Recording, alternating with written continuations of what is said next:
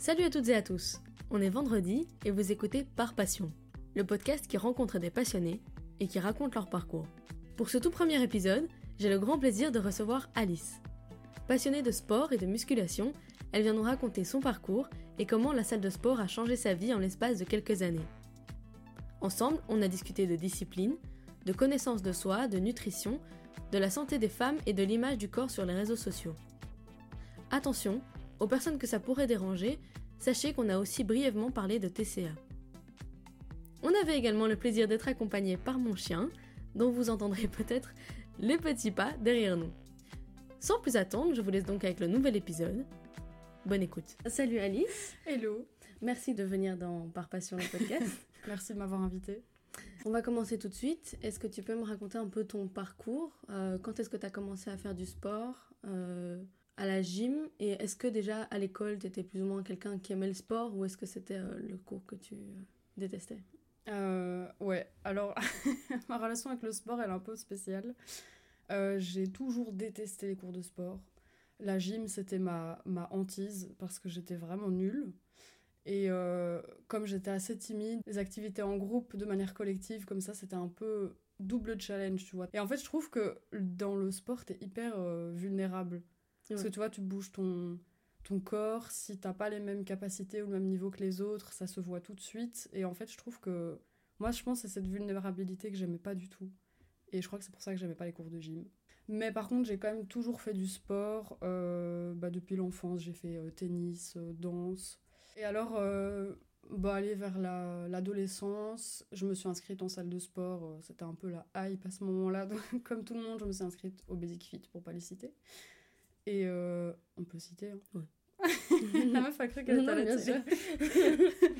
Et ouais, du coup, j'étais vraiment débutante, donc tu sais, je restais vraiment sur les tapis. Donc, je, pour moi, j'ai pas vraiment commencé la salle à ce moment-là. C'était un petit truc intermédiaire. Mais j'ai vraiment commencé il y a trois ans, plus ou moins, euh, après le Covid, mhm. euh, où j'ai commencé avec des coachings, en fait, avec un coach qui maintenant est un très bon ami à moi. Et le sport que tu faisais en dehors de l'école, avant la salle, genre euh, le tennis, la danse, qu'est-ce qu'il y avait de différent que ça, ça te plaisait par rapport au cours de sport qui te plaisait pas? Euh, je dirais que c'est le fait d'être en dehors de l'école. Comme j'étais timide, je sais pas, j'aimais pas l'école en fait. Ah j'aimais pas l'ambiance. Donc je pense que j'ai relié le sport à l'école. En plus, c'était imposé, tu pouvais pas choisir euh, ce que tu faisais. Il y avait de la course, il y avait. Enfin, je sais pas. Moi, je me retrouvais pas du tout là-dedans, alors que le tennis, c'est moi qui ai choisi de le faire. La danse, c'est moi qui ai choisi de le faire. Si pour une raison ou pour une autre, je pouvais pas y aller ou je ne voulais pas y aller, je pouvais skipper. Bon, mhm. c'est juste que je payais pour rien. Enfin, mes parents payaient pour rien. Mais, euh... ouais, t'es un peu plus libre quand c'est toi qui décides de faire ton sport, quoi. Mhm. Mais du coup, donc nous, on se connaît déjà parce qu'on a fait la, même école de journalisme.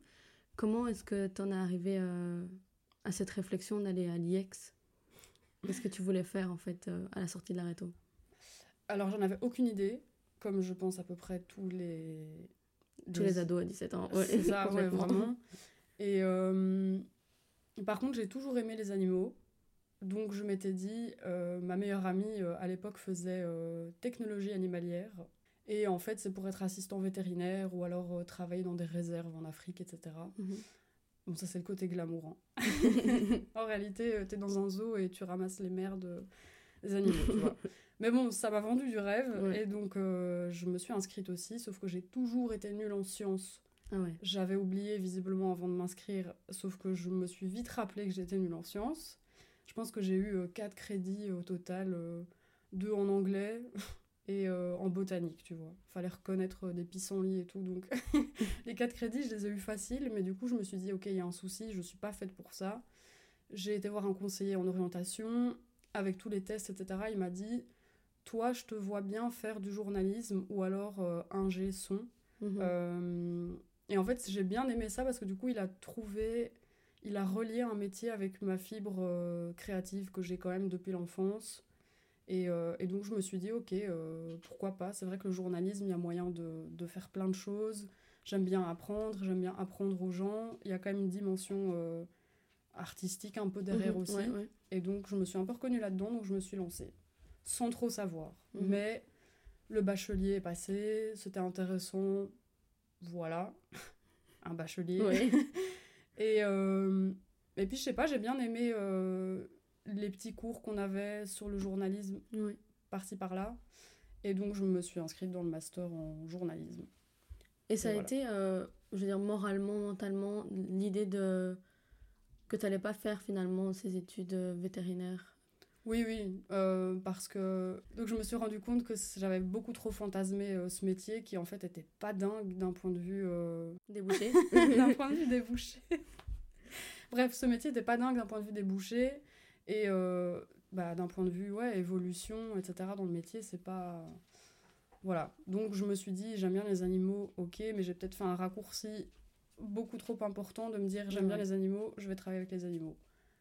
Mais en fait euh, ouais.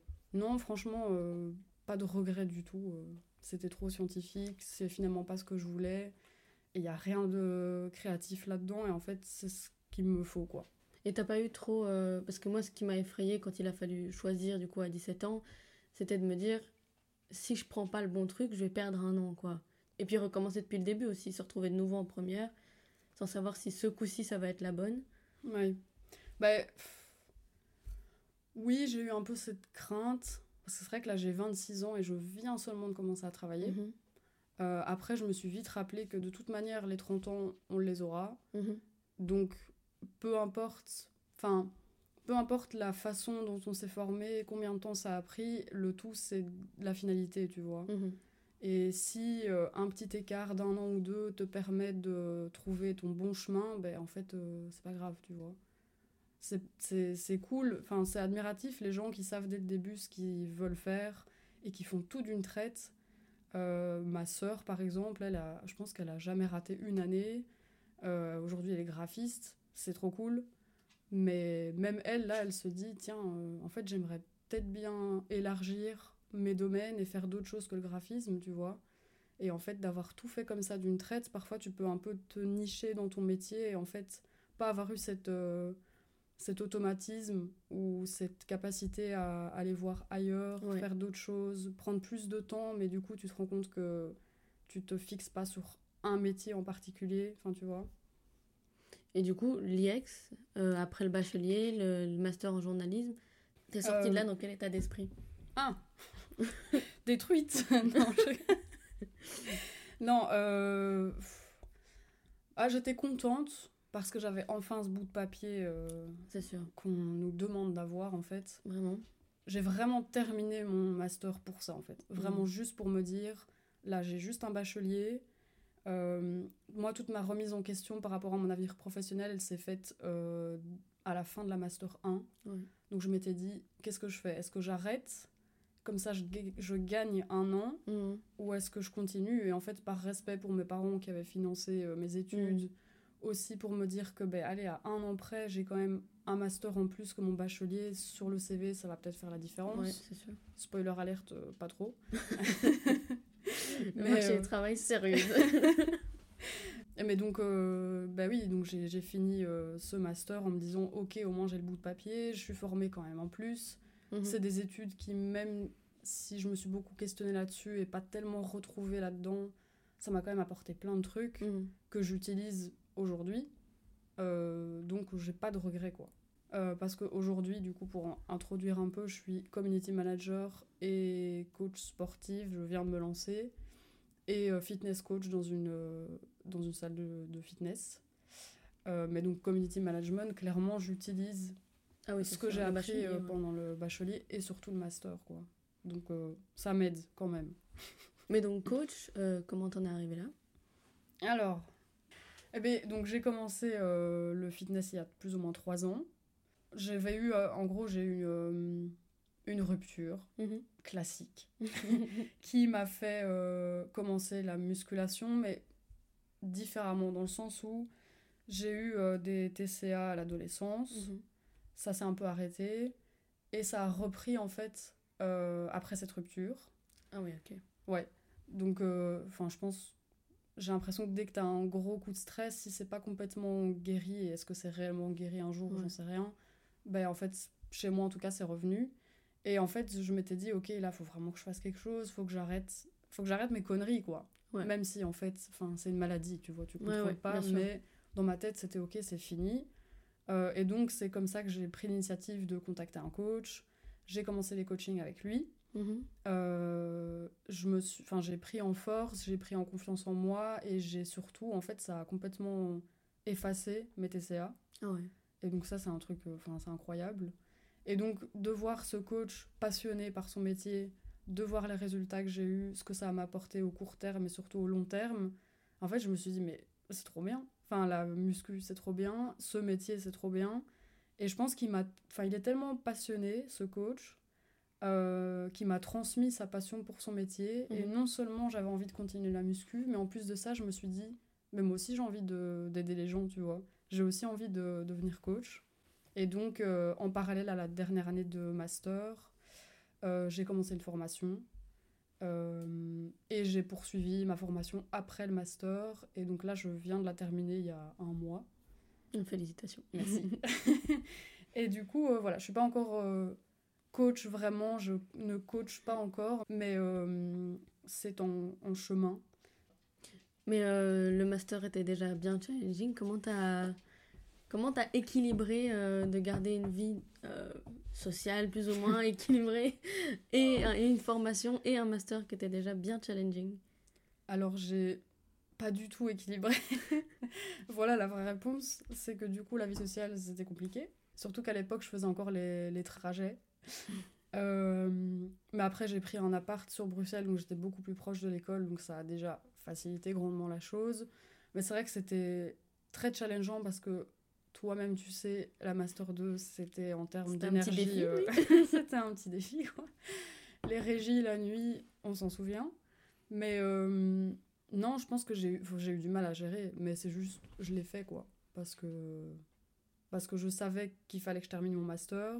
Je savais que ben, j'avais payé cette formation. Ben, c'était pas pour rien, il fallait que j'aille au bout aussi. Mhm. Et du coup, euh, ça se profilait bien parce qu'en fait, la formation, c'était le week-end. Donc, je mêlais. euh, Enfin, j'avais l'école la semaine, le job étudiant et, le, Ah oui, un job étudiant en plus. et, la, et la formation le week-end. Donc, en fait, Mhm. j'ai pas dû rater des cours ou quoi que ce soit. quoi. C'était juste fatigant. C'est oui. C'est assez. Parce que déjà le master était déjà bien fatigant tout Ouais, seul. clairement. Euh, donc tout à l'heure tu me parlais de quand tu as découvert le sport que c'est trop bien. Qu'est-ce qui te plaît là-dedans? Et dans la musculation particulièrement? La muscu, ça joue sur la confiance en soi. Mhm. déjà. Euh, et en fait, je trouve que c'est un sport. euh, en fait, tu, tu peux mesurer ta progression de manière chiffrée. Genre, Ah c'est quantifiable parce que Mhm. tu vois que ta barre, t'as autant. Il est marqué tel chiffre sur le, le poids que tu portes. Enfin, tu vois. Je trouve que c'est c'est ça aussi qui booste un peu. C'est ce truc où ouais, tu peux quantifier et chiffrer ta, ta progression. Euh, mais oui, clairement, confiance en soi, dépassement de soi, euh, de voir ton physique évoluer, ton mental. Enfin, ça joue sur plein d'aspects, en fait, euh, juste en soulevant des poids, quoi. ça va plus loin que ça, tu vois. Comment tu as géré de- du changement de ton image, de ton physique avec un passé de TCA Ça n'a pas trop déclenché des mauvais souvenirs? Non, pas du tout, parce que justement, moi, c'est la muscu qui m'a fait guérir de mes TCA. Mhm. Parce que parce que du coup tu, tu progresses euh, en technique tu progresses euh, enfin sur tous les aspects de la muscu. Et en fait tu vois ton corps changer et tu commences à l'accepter. Tu t'as plus que ce côté esthétique qui moi était fort marqué euh, par les TCA où c'était vraiment que l'esthétique tu vois. C'était euh, je suis trop grosse euh, c'était vraiment que visuel. Ici t'as pas que ton esthétique, t'as aussi euh, comment tu te sens après, que ça t'a libéré de la dopamine. Ouais, ouais. Tu, tu le sens physiquement, tu vois, et tu, tu te sens progresser, tu vois ta technique s'améliorer, tu vois que tu portes plus lourd, enfin, t'apprends des nouveaux exercices, tu vois, il y a tout ça qui rentre en jeu, qui font que finalement t'es plus tellement axé sur ton esthétique, mais sur tout le reste aussi, tu vois. Et donc ça, je pense que ça m'a aidé aussi à me défaire un peu du, juste du visuel. Il faut dire, la muscu, moi je l'ai commencé, personnellement, je l'ai aussi commencé, mais euh, je vais pas, je vais pas te le cacher, je l'ai clairement commencé parce que tout le monde le faisait sur les réseaux. Mm. Et euh, je remarque que pour l'instant, ça perd un peu euh, en vitesse. Il y a d'autres euh, sports qui prennent en, en force, genre le running, le pilate. C'est vrai.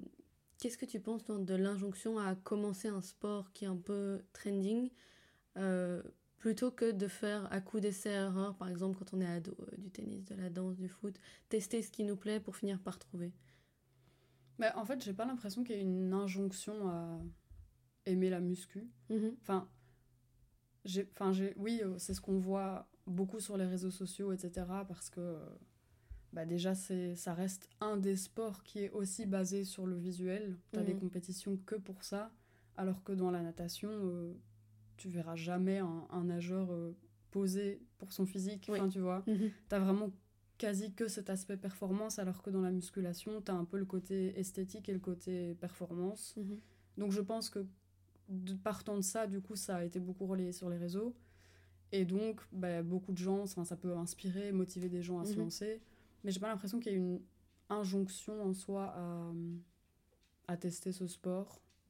Ce que je veux dire par injonction, c'est que si tu voulais commencer à te mettre au sport maintenant, si tu avais 17 ans, que tu te dis j'ai envie de faire un sport, si tu te bases sur les réseaux sociaux, il y a quand même des chances qu'on te montre, disons, deux chemins possibles. Quoi. Soit tu fais euh, du yoga et du pilate, soit tu fais de la muscu. Et il faut vraiment toi-même faire tes recherches si tu veux trouver d'autres moyens euh, de trouver ton sport. Parce que naturellement, les réseaux sociaux vont plutôt te proposer ça pour euh, te mettre au sport. Oui. Et encore plus si tu veux changer ton physique, là c'est sûr. Si tu demandes aux réseaux sociaux comment faire pour être plus euh, lean, plus euh, avoir des muscles bien toniques, tu vois, il y a quand même des chances qu'on va, on va te proposer plus la muscu et les pilates et, et pas vraiment te montrer les autres options, quoi. Mhm. Bah, en fait, je pense qu'on les montre pas dans le sens où la muscu, c'est plus. C'est pas que c'est plus récent, parce que c'est très très vieux en réalité. Mhm. Mais depuis notre enfance, on nous montre euh, la natation, la gym, le tennis, la danse, toi, ces sports un peu classiques, entre guillemets. Ouais, ouais.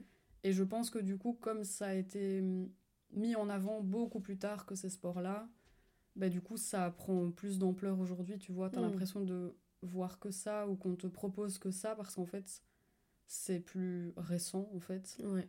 Je pense que c'est juste que fatalement, comme c'est axé aussi un peu sur l'esthétique, on voit ça beaucoup sur les réseaux, donc Mhm. fatalement, comme je le disais, ça, ça motive. Et puis c'est un sport qui reste impressionnant aussi, tu vois. Mhm. Quand tu vois euh, des gens qui ont des, des charges super lourdes, Ouais. déjà c'est pas vraiment représentatif de ce qu'on voit réellement en salle, mais c'est vrai que c'est, tu te dis, waouh, c'est un truc de fou. euh. ça, en fait, je pense que c'est juste, ça motive plus, quoi. Il y a plus de paillettes autour de ce sport plutôt que la natation ou autre chose, parce que euh, il y a aussi toute cette mise en scène, toutes les images qu'on voit sur les réseaux, et donc, ouais, je pense que les gens passent par là euh, parce que c'est ce qu'on leur montre le plus aussi euh, sur les réseaux, peut-être. Justement, tu dis que c'est pas hyper représentatif euh, de ce qu'on voit vraiment en salle. Comment tu trouves quelle est l'image euh, de la muscu sur les réseaux sociaux par rapport à l'expérience que tu as toi de la salle? C'est représentatif, oui et non, dans le sens où les réseaux sociaux, comme pour n'importe quel sport ou même n'importe quel domaine, il y a de tout et son contraire. C'est clair. C'est clair que t'as, euh, tu vas avoir des, des influenceuses qui vont te vendre un programme de sport alors qu'en fait elles ont retouché euh, leurs fesses. Tout Ouais. comme tu peux en avoir une qui a vraiment eu des, des résultats et, et qui va les montrer sur les réseaux. Enfin, tu vois, il y a. hum, Faut, en fait, faut relativiser ce qu'on ce qu'on voit. Mais euh, tu as aussi plein de comptes euh, éducatifs là-dessus qui sont plus axés sur euh, la rééducation, tout ça. Enfin, c'est hyper large et donc j'ai pas l'impression que l'image soit soit négative, soit positive. Il y a un peu de tout. Toi, justement, en tant que coach, du coup, donc tu as fait la formation pour savoir comment entraîner quelqu'un en fonction de ses objectifs. Qu'est-ce que tu penses des programmes, euh, soit les programmes que tu peux acheter par les influenceurs, soit euh, justement juste des vidéos que tu vois sur Instagram Parce qu'il y a les deux. Y a, euh, tu peux acheter un programme de quelqu'un qui est qualifié, mais tu peux aussi juste suivre les pilates ou la muscu de quelqu'un qui, en fait, après réflexion, a peut-être juste des bons gènes, quoi des influenceurs qui vendent vraiment un programme en, je sais pas, combien de semaines, 12 semaines. Et puis, tu as ceux qui sont en mode, voilà ma séance, voilà ce que je fais. Et qui, au début de la vidéo, tu sais, euh, ils t'en ont vraiment montré leurs abdos bien flex.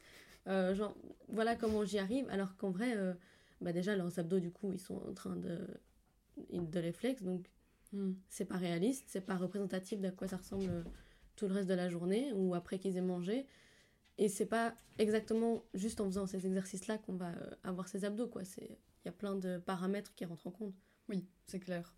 Euh, bah, ce que j'en pense de nouveau, c'est un peu en termes de marketing, c'est comme pour n'importe quelle publicité, n'importe quel produit ou service qu'on va te vendre, c'est toujours un peu exagéré, tu vois. Mhm. On va toujours montrer euh, la meilleure version du produit ou du service. Dans le tas, il doit certainement y avoir des, des influenceurs et influenceuses qui, qui vendent un programme, mais qui n'ont pas utilisé pour les résultats que eux ont aujourd'hui.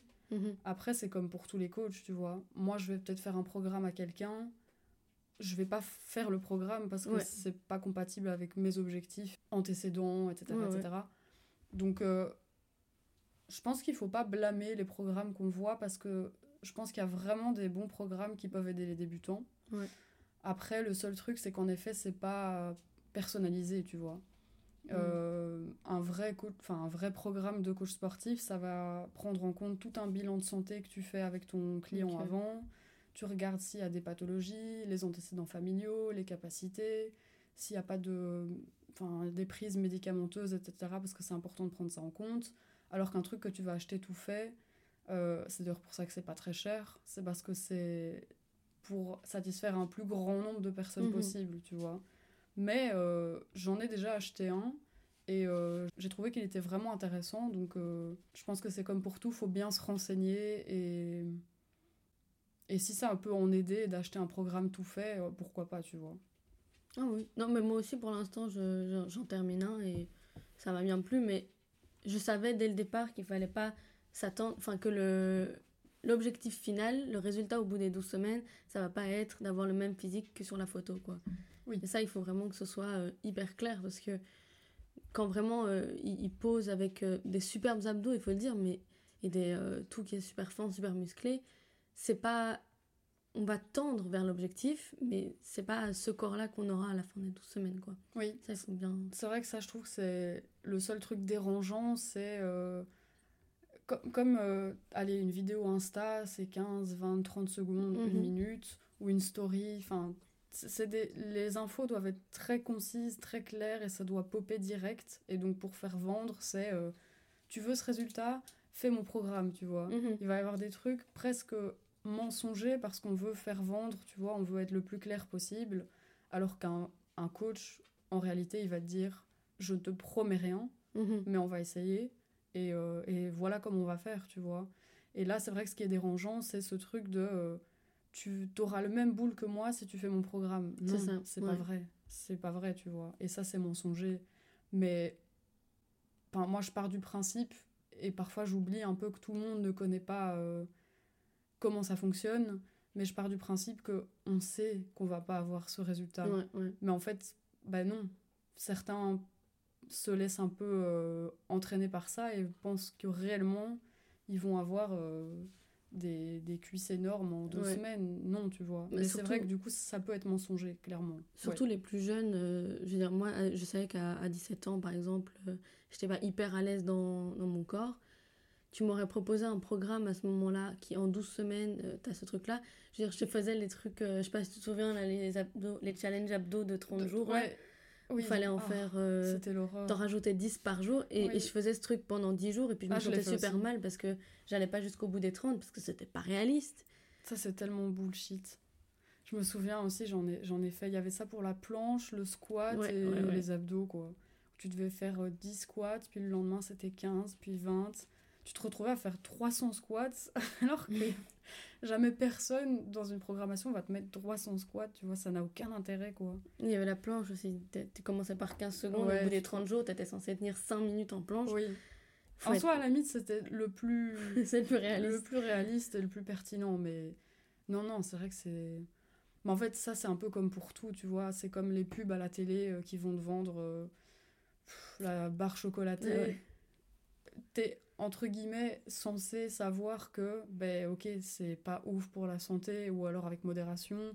T'es censé savoir que le produit, il va pas exactement ressembler à ça. Ça, c'est un peu de la jugeote aussi, tu vois. Malheureusement, euh, c'est tellement bien vendu que parfois tu. Ah oui, c'est les burgers de McDo, là, quand sur la pub, ils ont oui. tellement Mais c'est le même principe, tu vois, c'est le même principe. C'est juste que, ouais, il faut se renseigner et. Et ouais, il y a de tout, partout, quoi. Il faut garder en tête qu'ils essayent de te vendre un truc, quoi. Et même si c'est bon, euh, leur but, c'est encore de le vendre. Dans la salle euh, d'expérience, ça peut apporter plein de bonnes choses, mais il y a aussi des, des aspects négatifs. déjà, il y a toute la notion de, discipline et de motivation qui peut, je trouve, en réfréner pas mal euh, cet aspect de c'est tout ou rien, quoi. C'est 100% ou ça vaut plus la peine d'y aller, tu peux arrêter ton programme. Comment tu trouves, toi, un équilibre entre, certes, garder une certaine discipline pour avoir des résultats, parce que c'est quand même, si c'est ton objectif, il vaut mieux rester bien euh, régulier, régulière.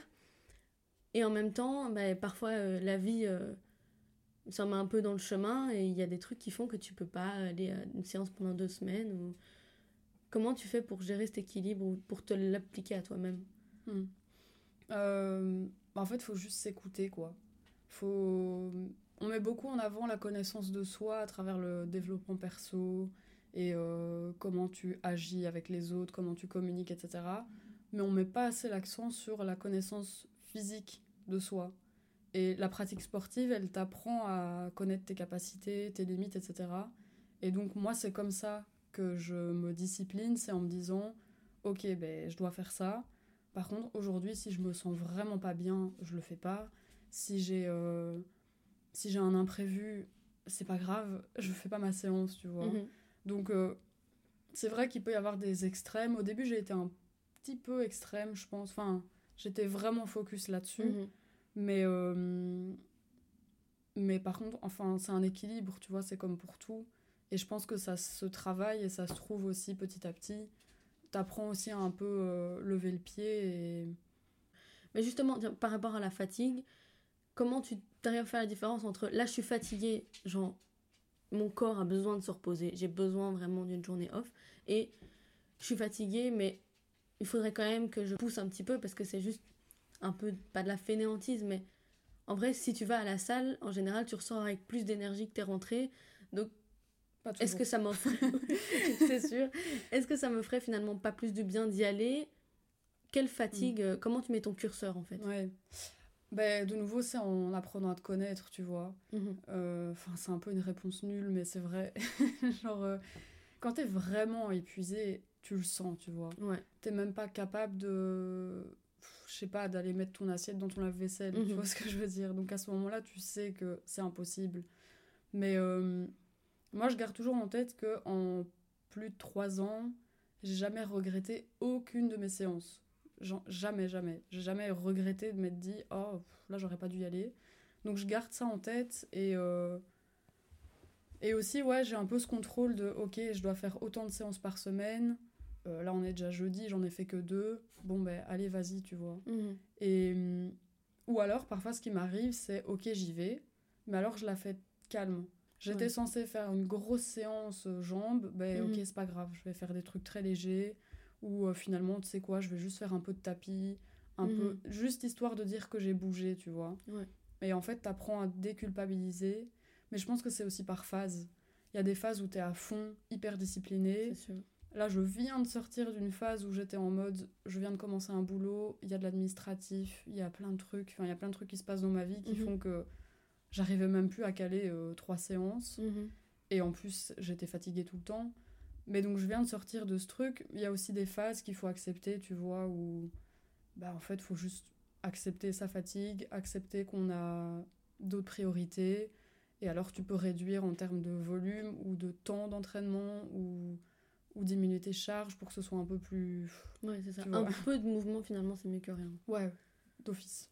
Ouais, ouais. Mais par contre, euh, je vois tes stories euh, le dimanche.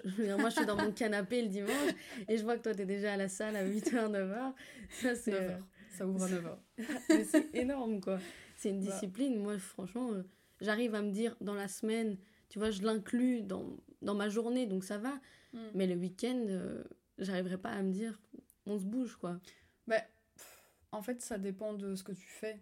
Dans le sens où moi, j'ai pas vraiment de semaine en mode c'est lundi, vendredi et puis j'ai le week-end. Mhm. J'ai une semaine du lundi au dimanche.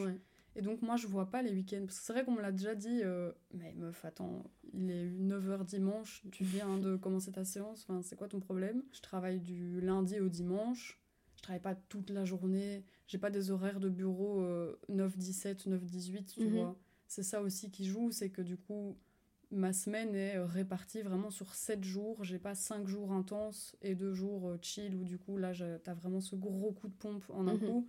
Moi, c'est flouté, donc en fait, je différencie pas le week-end de la semaine et donc euh, bah, pour moi, c'est un jour comme un autre. Et au contraire, j'ai plus de temps pour m'entraîner, donc je suis plus motivée à me dire trop bien, je vais réussir à faire plein de trucs aujourd'hui, tu vois. Est-ce que tu arrives quand même à te caler en travaillant aussi les week-ends, à te dire, voilà, je, je me le note quoi dans mon calendrier, ce moment-là, il faut que je ralentisse, sinon je vais enchaîner des semaines et des semaines sans euh, respirer, quoi. Hmm. Pas, enfin, oui et non. Parfois, je, justement, j'ai un gros coup de oh là, j'en peux plus, j'en ai marre, je suis fatiguée, Mm. j'arrive plus à rien. Et je me rends compte qu'en effet, c'est parce que j'étais en surentraînement ou même au boulot, j'ai trop enchaîné. Mais il y a des fois où euh, non, je note rien, tu vois. Je, Mhm. je fais vraiment au feeling en fait. Euh, Là aujourd'hui, euh, j'avais noté que j'étais censée m'entraîner je vais pas y aller parce que j'ai trop de trucs. Mhm. Et c'est pas grave. Mais donc oui, j'arrive à gérer euh, et j'ai pas besoin de me noter de prendre un jour de repos. Euh, c'est tellement un automatisme maintenant que ça se fait en fait naturellement, tu vois, et ça se met bien dans mon agenda euh, et dans ma programmation en fait. Donc ça, je dois pas trop me forcer à le faire en fait. En termes d'énergie, enfin surtout en termes de résultats que tu pourrais avoir, euh, je vois beaucoup sur euh, du coup les réseaux sociaux notamment euh, que c'est un peu un passage obligé d'augmenter la prise de protéines, notamment avec des poudres. Et alors avec ça, enfin il y a d'autres trucs. Moi il y a par exemple des produits, je me rappelle que c'était vraiment le nom qui faisait peur sur les gens qui faisaient de, la, de la muscu genre à l'extrême, là qui faisaient les concours et tout c'était la créatine. J'étais, oh, la créatine, ça fait super peur. Et puis je me rends compte sur les réseaux sociaux qu'en fait, il y en a plein qui en prennent, qui en Ouais. prennent tout à fait normalement. Et je me dis, genre, est-ce, qu'on, est-ce que j'en ai eu peur à tort ou est-ce que ça s'est juste ultra démocratisé? Genre, est-ce que toi, t'as un peu une connaissance sur les suppléments et genre, est-ce que t'en prends? Alors, je suis pas du tout experte, donc je vais pas trop trop m'avancer. Mhm. Quoique, à la limite, si euh, je dis des conneries, au moins euh, les gens pourront euh, me rattraper et ça te fera des. Des commentaires. dans les références, tu vois. Non, en fait, la créatine, c'est une protéine qu'on a naturellement en soi dans le corps Ah ouais. parce que c'est ça qui te. C'est ça qui te donne l'énergie aux muscles, tu Ah vois. bon, ok. Et en fait, t'en as dans euh, le thon, dans le bœuf, enfin, t'en as dans la viande, tu vois. Ah ouais, ah, je savais pas. Ouais, si comment Ok. C'est juste que il y en a pas énormément. Et en fait, c'est ça qui t'aide à optimiser aussi tes performances, euh, le gain musculaire, etc. Euh, mais en fait, c'est c'est naturel, tu vois. Enfin, on, on en a naturellement. Et donc, comme pour tout ce qui est naturel, tu peux te supplémenter pour Mhm. avoir un peu plus, tu vois. Après, il faut différencier les compléments qui sont qui viennent complémenter ton alimentation. Mhm. Par exemple, c'est la vitamine D Mhm. T'en as naturellement dans ce que tu consommes. C'est juste que on en manque et donc c'est intéressant de se complémenter de vitamine Ouais. D par exemple. Les suppléments, ça c'est des trucs normalement t'es pas censé en manquer Mhm. parce que tu as tout ça dans ton alimentation. Par contre, c'est pratique en fait. Mhm. Les suppléments, je pense les sportifs et moi notamment, je prends juste euh, créatine Mhm. et de la protéine de temps en temps quand j'ai la flemme Mhm. ou quand j'ai pas atteint mon quota, euh, bien que je regarde pas tellement, euh, je regarde pas trop ça en fait, Mhm. mais tu le sens un peu. Mhm. Et euh, mais ça c'est vraiment une question de pratique. C'est juste que si tu vas manger juste avant ton entraînement parce que tu as un coup de mou, ben, le temps de faire toute ta digestion, ça sert à rien, c'est trop tard, t'as mangé trop tard. Alors que si Ouais. tu prends un truc liquide, tu digères plus vite et Ah donc oui, c'est plus vite disponible en fait, si je dis pas de bêtises. Mais du coup, c'est vraiment un côté pratique où ben, tu mélanges ta poudre euh, avec du liquide et en fait c'est plus vite disponible et ça te fait des protéines en plus et c'est facile quoi. En fait, C'est juste ouais. une question de praticité, en fait. Donc, il n'y a rien de néfaste. C'est juste que, comme pour tout, faut pas en abuser. Et ce qui est aussi important, c'est c'est de l'alimentation. C'est juste que, en fait, c'est des produits alimentaires qui sont réduits en poudre.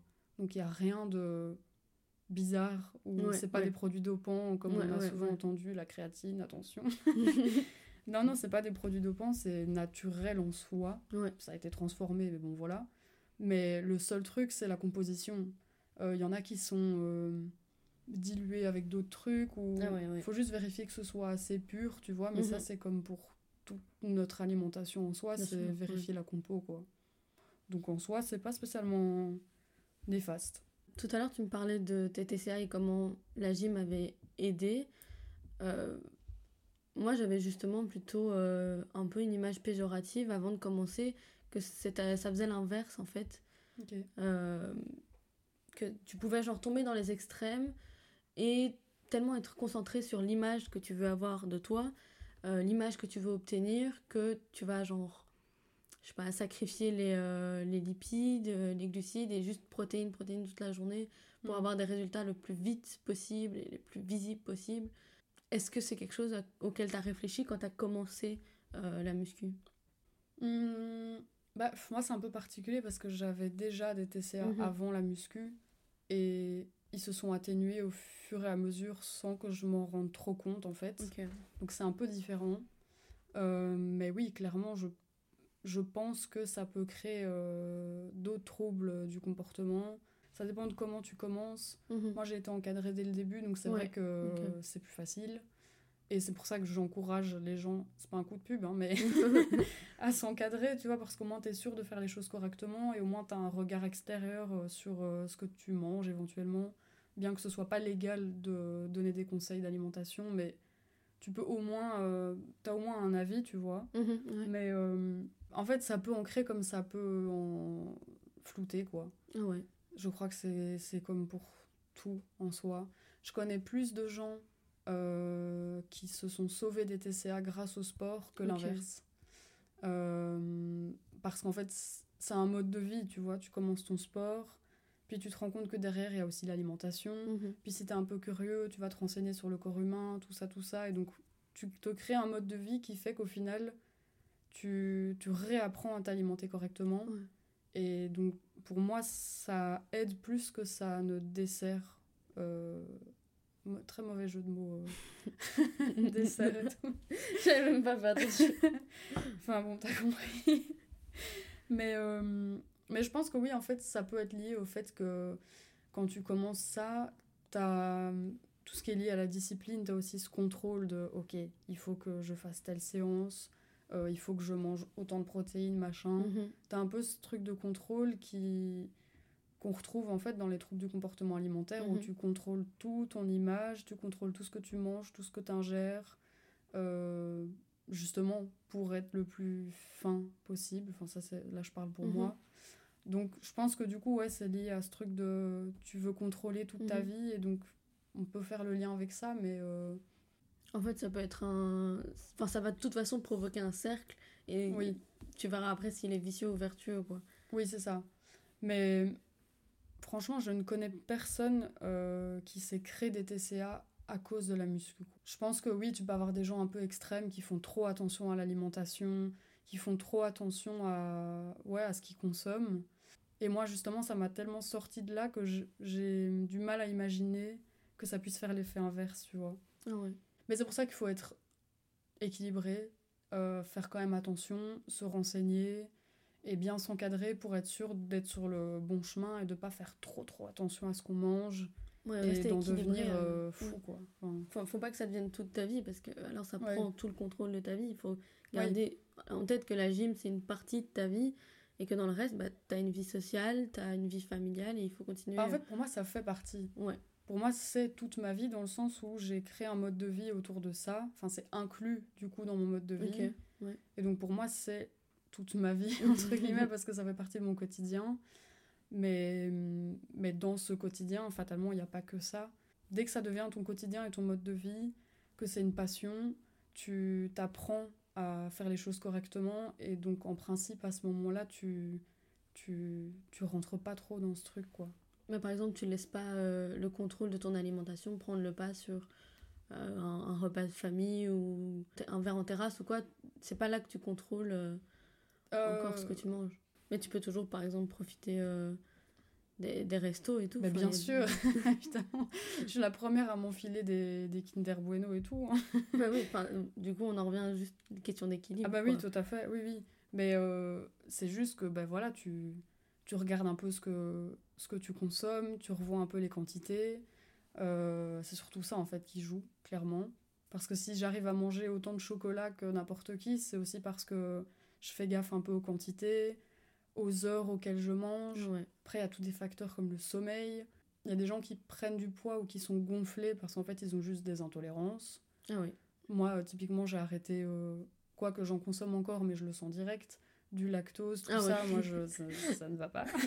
ça passe pas.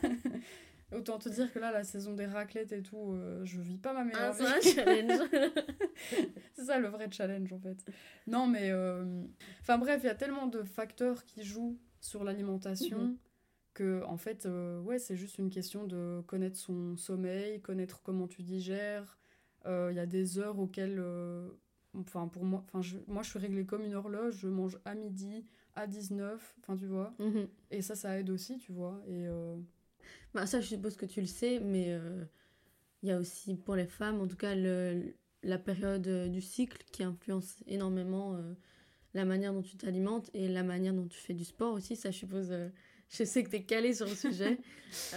T'adaptes la manière dont tu t'entraînes en fonction de ton cycle? Oui, bah, déjà, trop cool que t'en parles, parce qu'on n'en parle pas assez. Et euh, non, je suis pas calée, calée, mais j'avoue que je j'ai fait mon mémoire là-dessus à l'IEX. Ah oui, t'es calée. me- si t'as Si fait t'as ton mémoire. à l'IEX, c'est bon. non, mais je me renseigne là-dessus, euh, je suis curieuse là-dessus, parce qu'en fait, je me dis, euh, c'est fou, en fait, que... Enfin, allez, une fois par mois, t'as euh, tes hormones qui, qui font que t'as plein, plein de symptômes différents, plein de chutes d'énergie et tout. Mhm. Et dans les programmations, souvent, c'est pas pris en compte, pas- alors, non, que, pas du tout, bah, alors que ça y est, quoi. Et euh, idéalement, c'est vrai qu'en fonction des phases du cycle, euh, les études sont pas très très bien faites, donc il n'y a pas énormément de résultats aujourd'hui. Mhm. Mais il y a quand même une phase où c'est préférable de travailler en endurance, une phase où c'est préférable de travailler en force, et donc je regarde un minimum à ça quand même. Et euh, bah, l'idée, en fait, c'est juste déjà d'écouter et de connaître son cycle, c'est de se dire, ok, là, je vais avoir mes règles, je suis crevée, Ah ouais, mais bah, c'est bon, ça, diminue. sûr. Le seul truc que je fais, c'est que je me force à hum, baisser mes charges de moitié, parce qu'avant, je faisais pas ça, je continuais d'essayer de faire un max comme d'hab. Ouais, ouais. Sauf que j'étais frustrée à la fin de la séance parce que, spoiler alerte, j'ai pas fait du tout Bah non. comme d'habitude. et donc je me suis dit, ok, pour enlever toute cette culpabilité et quand même m'entraîner, avoir l'impression de faire une bonne bonne séance, mais je vais juste tout décharger quoi. Mhm. Et donc euh, ça c'est ce que je fais. Donc je suis un peu en test là à ce niveau-là. trop bien. mais Non, c'est bien que quelqu'un s'y intéresse, quoi, parce qu'on en sait tellement peu sur le sujet. oui, mais en fait c'est juste que les, les, les études sont pas, pas là quoi. non, Il y a- y sur a la eu santé plein des femmes en général, quoi. Oui, voilà. Non, mais il y a eu plein d'études, mais euh, il y a un article qui est sorti en 2019, je crois, qui a dit les gars, votre méthodologie, elle est nulle, parce qu'il se basait sur le calendrier général qui part du constat qu'on a tout un cycle de 28 jours, Mhm. qui est faux. Déjà non. Parce que je pense que ça va de 21 à 35, tu vois. Et, euh, et en fait, ils partent juste de ça, tu vois, pour se dire, ok, 28 jours, ok, 14e jour, c'est euh, l'ovulation, ok, là, c'est... Enfin bref. Mhm. Et en fait, c'est la méthodologie est pas suffisante, tu vois, Ouais, parce que ouais. du coup, sur les tests, ben, tout était un peu faussé, quoi. Bien sûr. Donc maintenant, ils sont en train de refaire euh, les études, de refaire une, une méthodologie plus correcte Mhm. sur les anciennes études. Donc on devrait avoir des résultats d'ici euh, 10 ans, un truc comme ça, je Ah crois. bon Mais euh, donc c'est vrai que oui, en fait, on en parle, mais c'est juste ça n'a pas été fait correctement dès le début. Et c'est ça qui est dommage, quoi. Et c'est pour ça que j'ai fait ce mémoire, c'est que je m'étais dit, mais en fait, est-ce qu'il y a moyen d'être plus performante, d'avoir des meilleurs résultats si on programme toute notre séance sur base du cycle Mhm. bah, J'ai eu des éléments de réponse, mais à nouveau, les études font que je peux pas avancer que oui ou non. Mais euh, bon, peut-être que ça viendra un jour. En, En, attendant, je continue de me former. on Et peut euh, juste euh, s'écouter, quoi. En tant que femme, tu sens bien... Oui, quand c'est de nouveau la, la fatigue, tu sais, tu sais pas la différence entre... Ouais. voilà, là, c'est juste une petite fatigue, je vais aller au sport, ça va passer. Et Mhm. Il faut que je me repose, là, c'est les crampes, c'est la migraine Ouais, et tout. euh, c'est clair. stop. Mais d'où l'intérêt de, même en tant que coach, de se renseigner là-dessus pour Ouais. encadrer aussi au mieux les, les clientes, tu vois. Mais euh, ils- enfin, dans le sport, ils font beaucoup d'efforts là-dessus. Genre les équipementiers, maintenant, ils arrêtent le blanc de plus en plus dans les matchs de tennis, etc. Ouais. Euh, parce que, bon, enfin, voilà. ouais, ça peut être hyper pourquoi déstabilisant. Ouais, ou alors euh, Adidas, je pense, ils ont fait des leggings menstruels.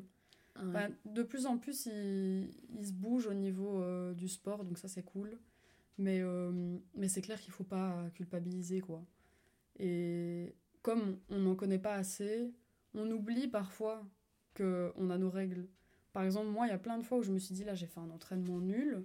Puis je réfléchis, ouais, je réfléchis et je me dis, ouais, mais ok, j'ai mes règles dans trois jours, c'est Ouais, normal. vraiment. Mais en fait, plus tu te renseignes, plus tu mets le sujet sur la table, plus en fait tu déculpabilises à la fin, tu vois. Et ouais, c'est important d'en parler, je trouve. Toi, tu le sais euh, autant que moi, être une femme à la salle, c'est un challenge encore différent. Toi, quelle est ta relation avec euh, le fait d'être une femme à la, à la salle? T'as déjà fait l'expérience du sexisme et est-ce que t'as déjà testé les ladies only Tu vois une différence? Euh, pour revenir avec les Ladies Only, oui, j'ai déjà testé et j'ai pas du tout aimé. J'aime pas du tout. Déjà parce que tu vois des slogans comme euh, Oui. no squat, euh, no booty. Mhm. ça n'a rien à voir. Voilà. Enfin, si, Non, un ont- peu, mais en fait, non. Euh, tu vois des trucs. Il y en avait un qui m'avait choqué. C'était No sweat, no beauty. Genre, t'es Euh, pas des belle si t'as pas transpiré, tu Des vois. bons slogans. euh. Oh, J'étais là, mais. C'est une blague, en fait. Mais qui a été en charge de ce truc-là C'est quoi quoi? Qui ça, s'est dit que c'était une bonne idée? Et en fait, j'aime pas déjà. Enfin, j'aime pas l'ambiance déjà. Parce qu'en fait, j'ai l'impression, et moi, c'est aussi pour ça que j'y étais allée, je me sentais pas à l'aise dans une salle mixte. Mhm. Euh, donc, je m'étais dit, je me sens trop débutante, je me sens mal dans ma peau, ouais. je vais aller là où il y a que des femmes. Mhm. Sauf qu'en fait, enfin, je veux pas faire une généralité, mais du coup, tu rencontres beaucoup de personnes qui ont, comme toi, pas confiance en elles, Mhm. qui se sentent pas bien dans les salles mixtes, etc. Et en fait, Mhm. tu te retrouves avec plein d'autres personnes qui se sentent pas bien. Mhm. Et du coup, t'as une ambiance un peu chelou, je trouve. Enfin, moi, j'ai pas trop. Enfin, j'ai pas trop trop aimé. Et surtout, ce que j'ai pas aimé, c'est euh, le matériel, quoi. Déjà, t'as pas toutes les machines. Ah oui, ça j'avais remarqué aussi. Ouais. ouais, ouais. T'as. euh, Limite, t'as l'impression que. Enfin, pour de une femme, ça tout, soulève ouais. 10 kilos et ça va sur Vraiment, un tapis, ouais, quoi. ouais. Mais bon, bref, du coup, j'ai pas trop aimé en termes de matériel. Tu te dis, ok, bah, t'es limité. On dirait que les femmes peuvent pas euh, soulever lourd, tu vois. Mhm, Non, il n'y a rien qui est fait pour ça. Et donc, en fait, ces salles, elles servent à rien, quoi. Enfin, j'exagère. En vrai, je pense que du coup, tu te retrouves dans une communauté de femmes, et donc Mhm. si t'es débutante et qu'en effet t'es pas à l'aise dans une salle Mhm. mixte, c'est très cool. Et puis de toute façon, quand t'es débutante, t'as pas besoin euh, d'avoir des poids qui vont jusqu'à sûr. 48. Mais euh, donc ça, ok, c'est cool. Moi, c'est juste subjectivement, j'ai pas du tout aimé, quoi. Ouais, vraiment, il y a du progrès. J'avais été en, en voir une aussi. euh, J'avais fait le même constat qu'il y a beaucoup, beaucoup qui doit être amélioré. Mais c'est sûr que pour les femmes euh, qui débutent, euh, qui sont pas à l'aise à la, à la gym, et aussi j'avais remarqué que c'était pour les femmes euh, qui portent le voile, ça peut aussi être un safe space, c'est sûr. Ouais. Mais Ah ouais. Clairement, il y a beaucoup de progrès à faire parce que c'est pas pour. euh, les femmes qui veulent soulever vraiment lourd, qui, ont, qui sont pas débutantes mais qui se sentent pas à l'aise en mixte, euh, elles vont vraiment avoir du mal à trouver euh, leur bonheur dans ces salles-là. d'être dans une salle mixte, franchement, ça peut être effrayant au début, mais moi, c'est là que j'ai progressé, perso. Après, du coup, t'as quand même fait l'expérience un peu euh, du sexisme. Oui, évidemment, mais après, le sexisme, malheureusement, euh, il s'arrête pas aux portes de la salle de muscu, et il ne se retrouve pas que là-dedans non plus, malheureusement. Enfin, dans les salles, tu peux avoir beaucoup d'ego, parce que pour la progression, comme tout est chiffré, c'est intéressant, mais comme tout est chiffré, aussi, il y a beaucoup de comparaisons, il y a Mhm. beaucoup d'ego. Il peut y avoir ce, cette compétition, tu vois, peu Mhm. importe que ce soit homme ou femme. Mais c'est vrai que du coup, euh, il peut y avoir ce truc de, de sexisme un peu euh, dérangeant. Après, euh, pour rassurer éventuellement les, les gens Les qui nous écoutent et qui veulent commencer la salle, ben, moi je me sens limite plus safe dans la salle qu'en rue, quoi. Je me sens plus safe dans cette salle que, que dans le métro, clairement. Parce que, en fait, On est tous là pour un objectif un peu similaire de on Mhm. a envie de bien-être, de se sentir mieux dans sa peau, de progresser, etc. Et donc ça crée une communauté aussi de gens qui s'aident. Mhm. Et donc oui, tu auras toujours euh, le connard euh, qui va te mater euh, pendant que tu fais ton exo, mais tu as aussi le mec qui va t'aider, enfin Mhm. tu vois. Et donc c'est la société en minuscule, tu vois. C'est juste un petit domaine qui reflète la- le sexisme général, mais c'est pas propre à la salle de muscu non plus. C'est vrai que j'ai remarqué aussi dans, dans la salle mixte, il y a euh, comme une genre de concentration de sororité parce que les autres meufs savent euh, ce que tu vis, euh, elles savent que tu peux être mal à l'aise parce que t'es en brassière ou des trucs comme ça et ça m'est déjà arrivé, moi, de d'aider une fille que je voyais en galère ou de voir que quand je suis euh, comme ça au milieu de cinq mecs euh, qui s'entraînent autour de moi, de voir genre un regard bienveillant, genre si jamais euh, je suis pas loin quoi. C'est c'est vraiment une super, un super beau truc, euh, un truc de communauté presque, une fois que tu vas souvent à la même salle, où déjà tu vois les mêmes personnes en fait euh, quatre fois par semaine, Oui. donc ça, ça crée vraiment un truc. Et bon, perso, je suis ultra timide, donc on peut pas dire que je me sois fait mes meilleurs amis encore à la salle. Mais c'est vrai qu'il y a un truc de, de communauté où tu peux voir les autres euh, s'améliorer aussi. Ouais. euh. Ça c'est trop cool. Mhm. Ça c'est trop trop chouette. Euh, on va arriver à, doucement quand même à la dernière partie du, du podcast. Un peu, on va parler de ton futur. Donc, quels sont tes objectifs sportifs pour 2024 Alors, objectif sportif. Euh, je- j'ai commencé l'année passée l'altéro, Ah ouais que j'ai un peu. Voilà, j'ai fait un peu par phase. Et je viens de reprendre récemment, donc je dirais objectif 2024, progresser en altéro. Euh, progresser encore euh, en traction. Ah ouais, oh, ça c'est un, un- un défi. Ouais, vraiment. Euh, parce que là, j'en passe que une. Donc l'idée, c'est d'en passer 10. Et après, bon, c'est à peu près tout, en fait. Non, mais c'est pas mal, hein. vraiment les tractions déjà. Oui. non, progresse, enfin, continuer à progresser et, et surtout miser sur, euh, sur l'altéro. Et en tant, disons, objectif de carrière, objectif professionnel 2024, qu'est-ce que tu aimerais accomplir? Euh, bah, c'est sur, déjà sur la bonne voie, mais j'espère que, que je suis sur la bonne voie. C'est de euh, commencer vraiment les coachings, parce que là, Mhm. pour l'instant, je fais surtout de la programmation. Mais. Donc, c'est faire des programmes euh, pour quelqu'un, mais du coup, tu as un suivi qui est assez à distance. Moi, ce que je veux, c'est vraiment coacher et faire une séance de A à Z avec quelqu'un. Mhm. Donc euh, ça c'est l'objectif, c'est de défaire un peu de juste faire des programmes pour les gens et de vraiment faire du coaching euh, à fond. Euh, mais ça c'est une question de temps parce que Mhm. normalement ça va se faire. Je prépare aussi une formation sur le cycle menstruel, j'espère que je vais arriver à terme par rapport à ça et de vraiment les donner. Et sinon ouais, continue à faire ce que je fais.